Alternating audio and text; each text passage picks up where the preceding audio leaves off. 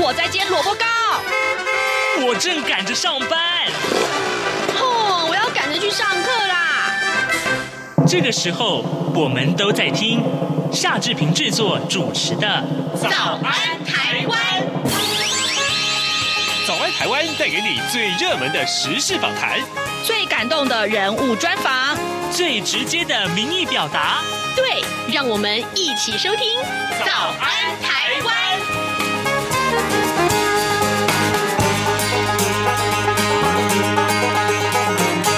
早安，台湾！我是夏志平。今天是二零二零年的七月十四号，星期二。今天我们为您安排的这个单元是跟昨天一样啊，就是昨天呢，我们播出的是呃志平在呃上礼拜访问新任的侨务委员会的委员长童振源。那么今天我们要播出访谈的内容的下集啊。呃，当然，呃，继昨天所谈到的规划的四大工作目标，还要要成立这个服务呃侨胞的单一窗口还有整合平台之后呢，另外呢，我们也看到，他也鼓励啊，呃，老侨委会的这个两百多位同仁不要墨守成规。那更重要的是，呃，在海外的这些工作，其实我们也面临到呃跟中国的一些竞争啊。当然，这些竞争也都是在我们在执行侨务工作上面一个很大很大的一些我们需要注意的地方啊。所以呢，今天我们会请呃呃委员长跟大家聊一聊这个部分。呃，在介绍今天的访谈的这个内容之前呢，志平有一些时间来跟大家说一说各平面媒体上面的头版头条讯息啊。我们看到今天呢，《联合报》、《苹果日报》还有《自由时报》上面提到的，通通都是这一则。那就连《中国时报》也都把这一则信息放在头版上面啊。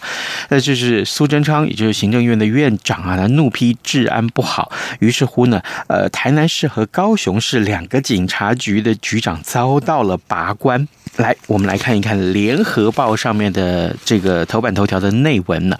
行政院长苏贞昌呢，昨天上午出席了警察防疫尖兵表扬大会的时候，他突然对日前台南市传出了这个枪击案，还有就是高雄舞厅发生砍死人的事件表示呢，他说：“诶，现在要讲几句丑话啊。”他说：“蔡英文总统很忧心，那他也感到很难过，要警察拿出决心。”要局长要负责，而警政署昨天下午就立刻报请内政部撤换台南市的警察局的局长周佑伟，同时也撤换了高雄市警察局的局长李永奎。呃，在联合报的这篇呃报道里面也提到，就两名直辖市警察局局长遭到拔关，可以说是震惊了警界啊。警政署的火速作业也引发了很多的质疑。根据了解呢，警政署已经把接任的名单报到了内政部去了。呃，警政署的副署长刘伯良。他渴望接任高雄市警察局的局长，而呃，接任警政委员还不到一个月的詹永茂，他会接任台南市警察局的局长这个位置。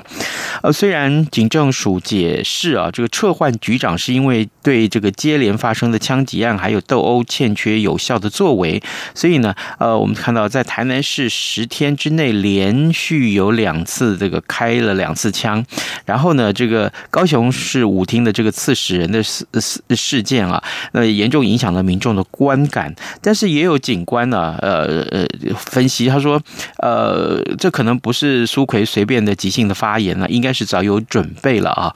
好，这个呃，可以有众多的解读。呃，为什么这三家媒体通通会把他们放在头版头条位置？还有就是《中国时报》也放在头版，其实呃，可想而知这件事情也对大家的震撼性有多大。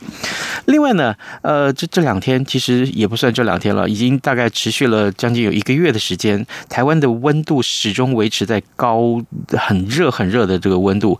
我我在想，大概每天都会都是超过了，至少每天就清晨的时候，志平出门的时候，大概四五点钟的时候，呃，可能那时候只有二十一，还不到三十度。那即便不到三十度，也有二十八九度。那呃，今天的这个呃气温如何，可能会创下这个呃用电量让用电量飙新高。呃，联合报哈，还有这个其他几份报纸都有这样的新闻。夏季啊，全台飙高温，台北昨天呢飙进了三十九度，创下历年呢七月的最高温。昨天下午两点零四分的时候，全台用电量最高达到三千七百五十二点八万千瓦，打破了去年七月十七号三千七百三十八万三千啊三万千瓦的这个历史记录。那么近期呢，气温高啊，用电量就激增，但是呢，备转容量都维持在百分之十以上，所以台电说呢，这个礼拜的用电量有可能会再创下新高，将会努力调度可以使用的机组。那根据台电未来电力供需的预测呢，这个礼拜将会一路亮绿灯啊，维持供电的充裕。也就是说，备转容量啊，备转容量率啊，这几两个数字其实通通都是 OK 的，请大家放心。但但是也不是说随便用电，对不起，就是可能还是大家要。呃，这个，呃，可以的话，二十八度再开冷气，好不好？哈哈，这件事情很重要。好，另外呢，我们也看到，呃，这个在《自由时报》上面这则照片，其实也让大家很忧心哦。就是这个，呃，现在正是这个，呃，圆轴蟹的繁殖期，有一张圆轴蟹在这个台南台江公园的国家公园里面，它。叼了一根烟的这个照片，引发了大家的这个转剖。其实这个消息，待会儿我们再跟大家来说一说，好不好？好，现在时间是早晨的七点零六分三十一秒了。我们先进一段广告，广告过后马上就回到节目的现场来。我是时事通，两岸 ING 第二周好礼多重送。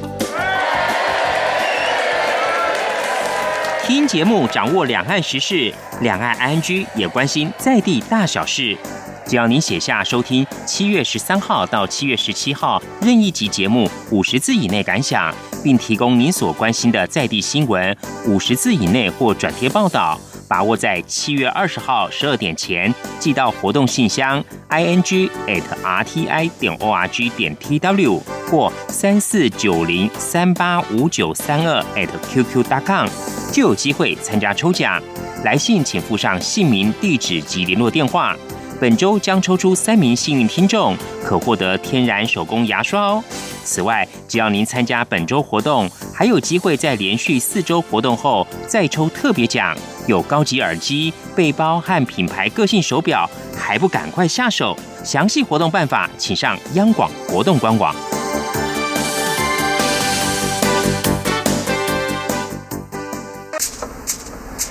早安，台湾。你正吃着什么样的早餐？吐司加火腿蛋，咬一口，然后收听中央广播电台。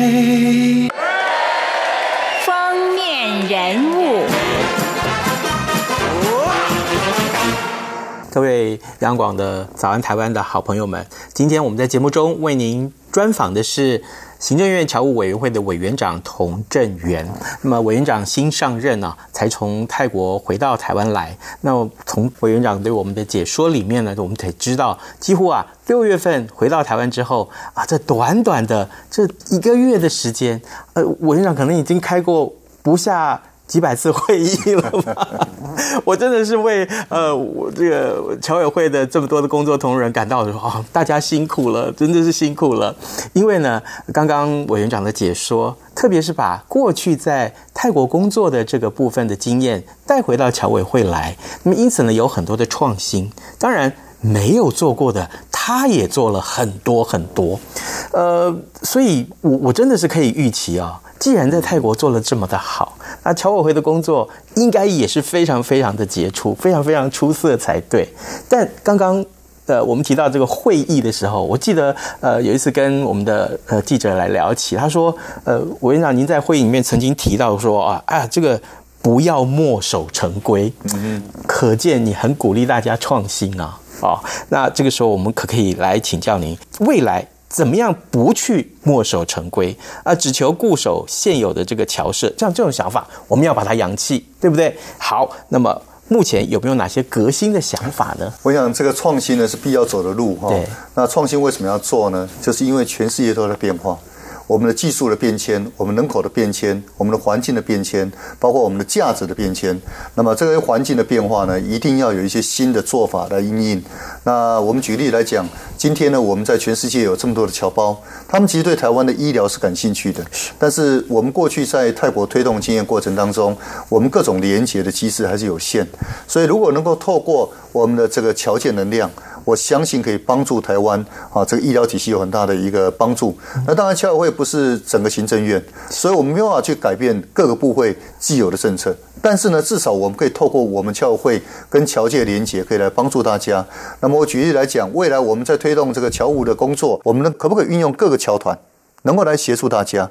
所以我想未来呢，在侨会这个工作呢，我大概一半的时间在台湾做沟通。一半的时间在国外做沟通，这沟通应该是一个连接，是一个桥梁。那未来我们会跟百工百业来沟通。比如说，今天你是一个资讯业，那么你需要什么桥界的能量跟资源？我们立刻啊，透过各种连接，帮你串联在一起。啊，比如说今天你是一个医疗，你需要什么样的一个连接？跟泰国或跟越南或者跟这个印尼，我们立刻帮你做连接。我想这些侨务资源呢，一直存在，所以我们如何用一种新的方式，一种沟通的模式，把它创新起来？那么我相信呢，这对于整个全球的侨胞都是一个正面的帮助。那我再举个例来讲，过去呢，我们在泰国。为了要帮助这个台商，他们面对升级转型。那我想，这个是大家都知道，任何企业面对整个技术进步、区域的经济整合，包括中国大陆的崛起，那么这样的一个挑战呢，相当大，所以他必须要去做一些调整。而这个调整呢，不是我们侨委会，也不是我过去在驻外代表处的资源、我们的预算可以来支撑。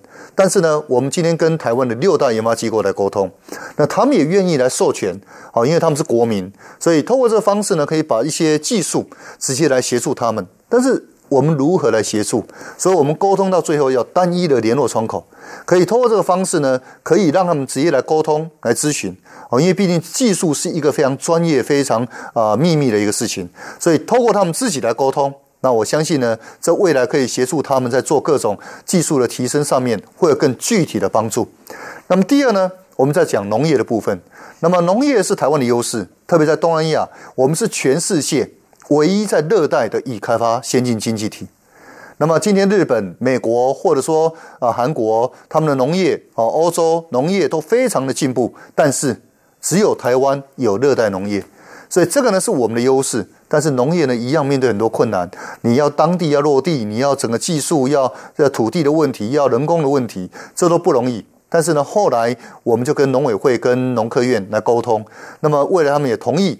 今天透过我们这个连结，可以让我们的所有台湾三十五个农业技术研发单位的同仁，以及所有学校相关的技术同仁，那么由他们当窗口，那我们这边针对泰国啊来做连结。那么所以如果台商需要一个特定的技术啊，比如说一个稻米的品种如何抗旱，那么今天呢，我们台湾有没有这样的一个人员可以来协助做一些咨询？那如果可以，那么侨胞付钱，好。那么包括出差，包括当地的这个呃接待的一个这个费用，以及顾问的费用。我想我们把这样的一个机制呢建构起来，我们并没有多一毛钱的预算，但是呢我们却可以整合很大的能量，可以来帮助大家。那我再举个例来讲，我们的国家实验研究院，国家实验研究院是科技部之下最重要的一个研发单位。那么它所研究的这个领域都是全世界最顶级的一些应用的技术。我想这些呢，对于台上来讲，如果能够帮助他们，他们就走在世界的前端。好，我以泰国来讲，事实上泰国的 NASA 他们的国家科学院，对于台湾呢是非常感兴趣的，所以他们跟国家实验研究院签订了合作的一个备忘录。那么也是我们国家实验研究院派驻在全世界第一个外派的一个单位。所以我想这些呢，都是一个我们认为透过创新改革，可以来帮助大家，能够来提升大家的一个服务能量，同时可以帮助侨界以及台湾，好一个很大的一个做法。那当然，我想在创新改革方面会有很多的风险，所以这些呢，我觉得都必须要一步一步来做。举例来讲，我刚刚提到说，我们建立全球的啊这个侨胞服务的数位平台。那么六月十六号建，是因为我们在泰国已经实现过了，所以未来呢，希望拓展到全世界。第二，我们就单一。那么在上班时间，第三，我们就是一个单一的由雇员来连接。所以，我们把这样的经验呢扩散到全世界。那么这样的话，才不会有更多的风险。那么第二，我们在这个阶段是一个示范阶段，所以呢，我们不扩大宣传。我们就让侨界有问题，我们先沟通看看。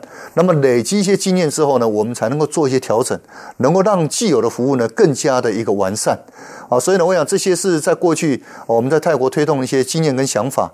那么我想未来会有更多的一个这个领域呢可以来推动。除了我刚刚提到的，包括我们可以跟各行各业来做合作，比如说我们在泰国推动华语歌唱比赛。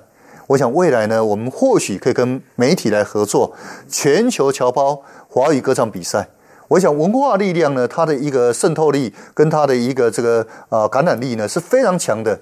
所以如果能够透过这个方式，我们跟全球侨胞有这样的一个文化连结，那么我相信呢，我们会有很大的一个连结的力量来扩散。我在泰国期间，泰国民众对于台湾的印象就是两部连续剧，第一部《包青天》。好，他们叫做包文婧。好，第二部呢就是《流星花园》。到现在很多年纪大的、年纪轻的都还记得。当然，另外呢，他们对邓丽君的一个这个喜爱，他们几乎是一个歌神，是一个女神。那另外呢，事实上对早期的一些侨胞，他们讲说啊，双秦双林，啊，秦汉。这个秦祥林跟林青霞、林凤林凤娇，这些呢都是老一代呢非常对台湾的一个熟悉的。我想未来呢，我们也创造更多的歌星，能够跟这些全世界的侨胞能够做连接。我想这个这个力量呢，不是一个简单的我们教会的预算可以解决，而是全台湾的能量，全台湾的优势。而我相信呢，透过这样的方式的改变。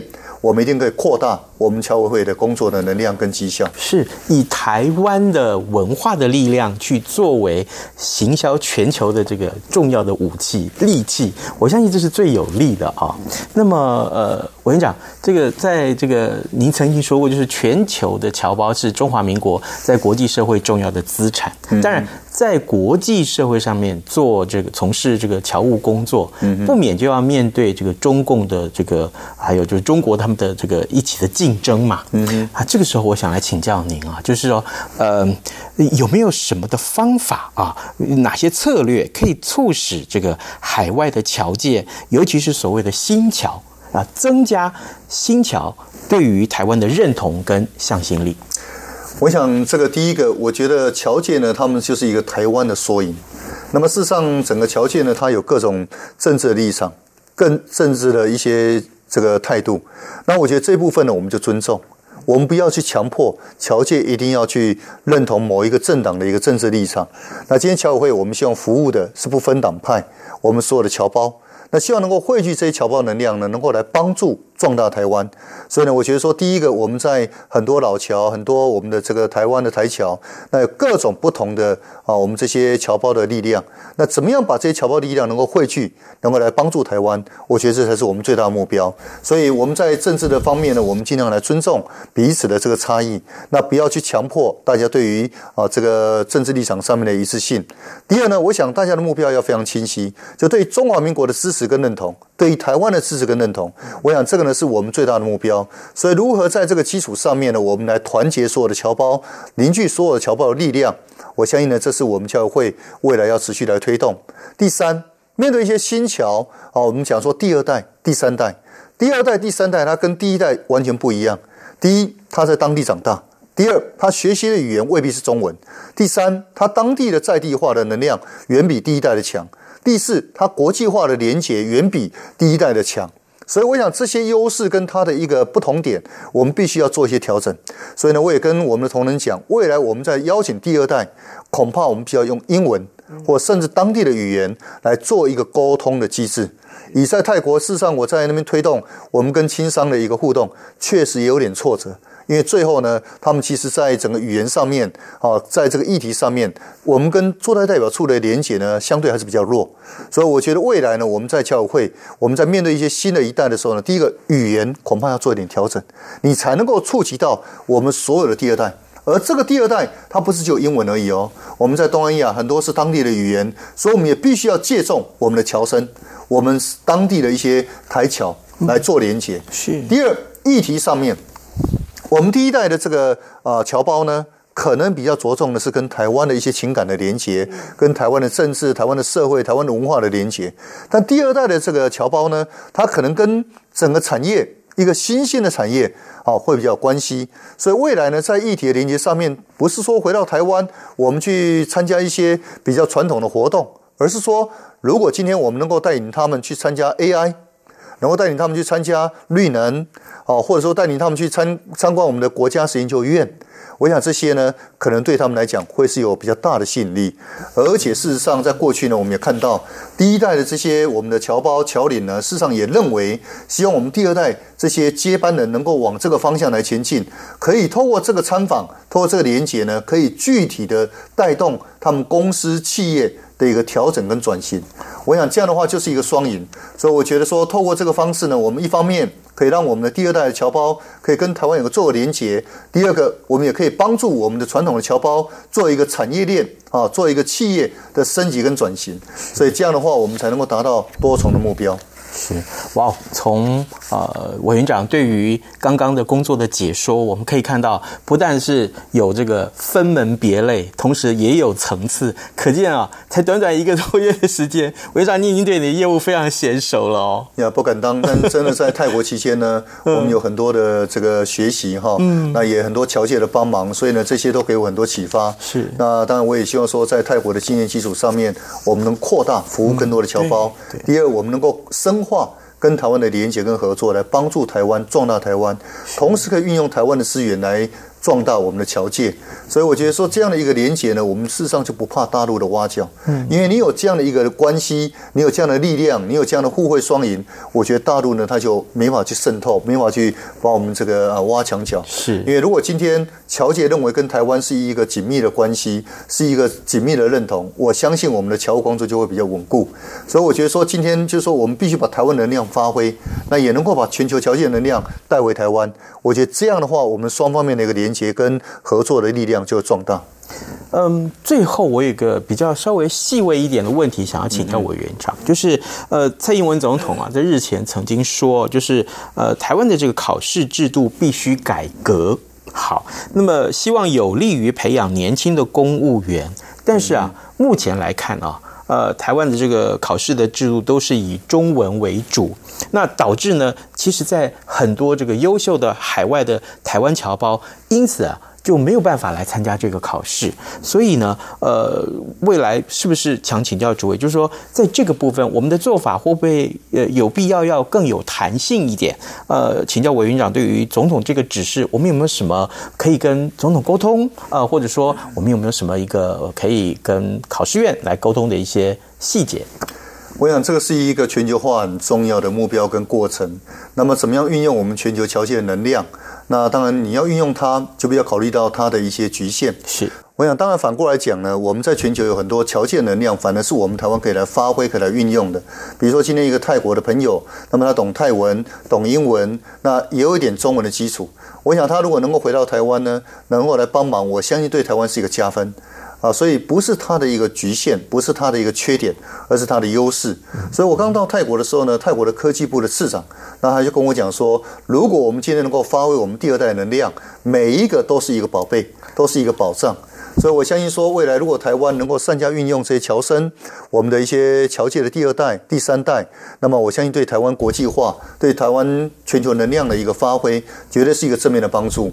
那因为这个考试呢是属于考试院的职权，但我相信说，未来如果他们有需要，我们把这些意见跟这些资讯跟能量来跟他们做个说明，我们都会尽量来做，来落实总统的一些政策跟想法。各位呃，央广早安台湾的好朋友，今天呢，志平非常荣幸啊，能够为您邀请到行政院侨务委员会的委员长童振源委员长来到节目中跟大家聊聊天啊。最重要的是，我们经由委员长的啊谈话里面，可以知道很多很多我们在侨务工作上面的重要的改革啊。当然，更重要的是呢，我们经由这些改革，才知道原来原来委员长。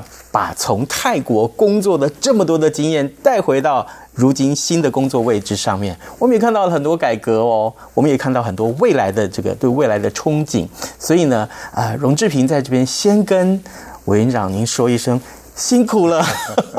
真的是辛苦了。谢谢大家。哦，那我也希望说，台湾我们借由侨界能量可以变得更好。嗯，那实际上侨界都是我们的保障，所以把这些资产能够善加的运用，一方面能够帮台湾，二方面能够帮侨界。对，所以侨会我们未来绝对会在扮演这样杠杆支点的角色。是，那也做一些整合的平台，能够帮台湾跟所有的侨界。更重要的是啊，这个。我发现啊，其实侨委会跟央广在做的事情，其实有某种类似的程度哦。是的，哦、所以未来我们说不定可以好好合作。我想央广有十四种语言哦，所以刚刚我回到这个央广的时候呢，也非常的呃这个。高兴哈，因为这是我过去曾经担任常务董事的一段时间。那第二呢，因为央广它把台湾的讯息推到全世界，所以我们未来也希望说能够跟央广来合作，把我们侨会的工作，包括台湾内部的讯息，包括侨界的讯息，推广给全世界。我们这么多国家，这么多据点啊，这样的一个侨胞来了解台湾的发展，了解我们侨界的发展。所以呢，这个非常感谢我们志明兄 在过去三年对我在泰国期间的一个帮忙跟照顾。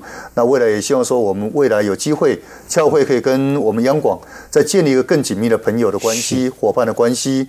那我们也同时携手合作，让台湾的声音能够让全世界侨胞都听到。当然，谢谢，一定要，一定要。我们今天非常谢谢呃委员长来到节目中接受我们的专访，谢谢您，辛苦了，谢谢，谢谢志明兄，谢谢也谢谢各位听众朋友。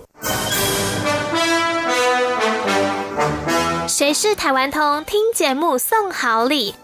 只要仔细听音乐大无限及超台湾节目，答对闯关题目就有机会抽到纸相机、运动型手表等好礼。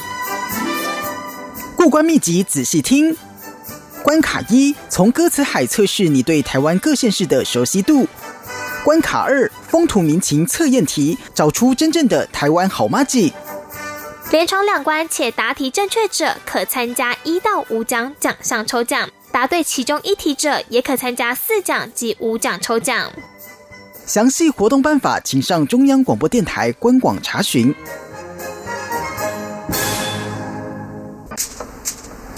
早安，台湾，你正吃着什么样的早餐？吐司加火腿蛋，咬一口，然后收听中央广播电台。早安，暴马仔。这里是中央广播电台台湾之音，您所收听的节目是《早安台湾》，我是夏志平。此刻时间早晨七点二十七分二十二秒啊啊，这个又是一天的开始了。呃，各位就要有活力面对今天的工作，对不对？好，来帮大家加油打气一下。刚刚节目一开始的时候，志平跟大家说的这则新闻啊，这个其实很有意思，因为这个照片实在太有说服力了。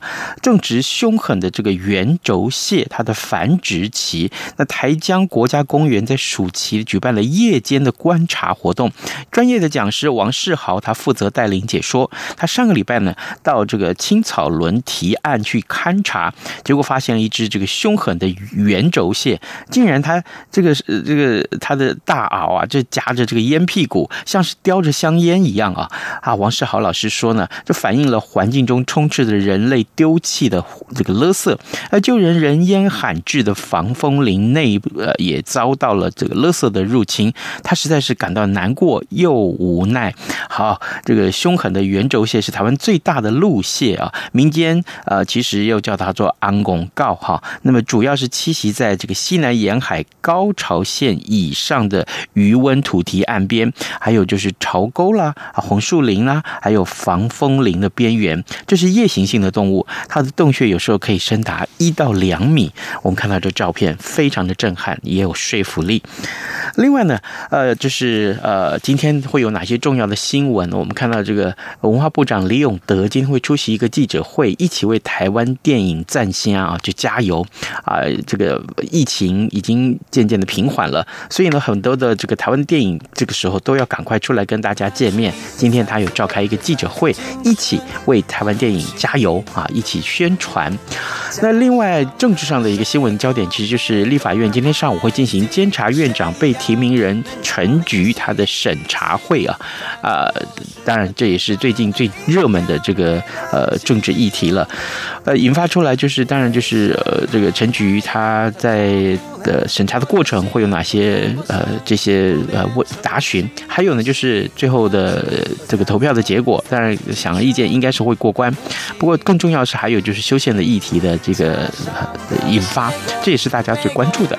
啊，志平今天呃也看到时间到了，就跟大家说拜拜，咱们节目明天再见喽。反正过了十二点，好多一样被丢弃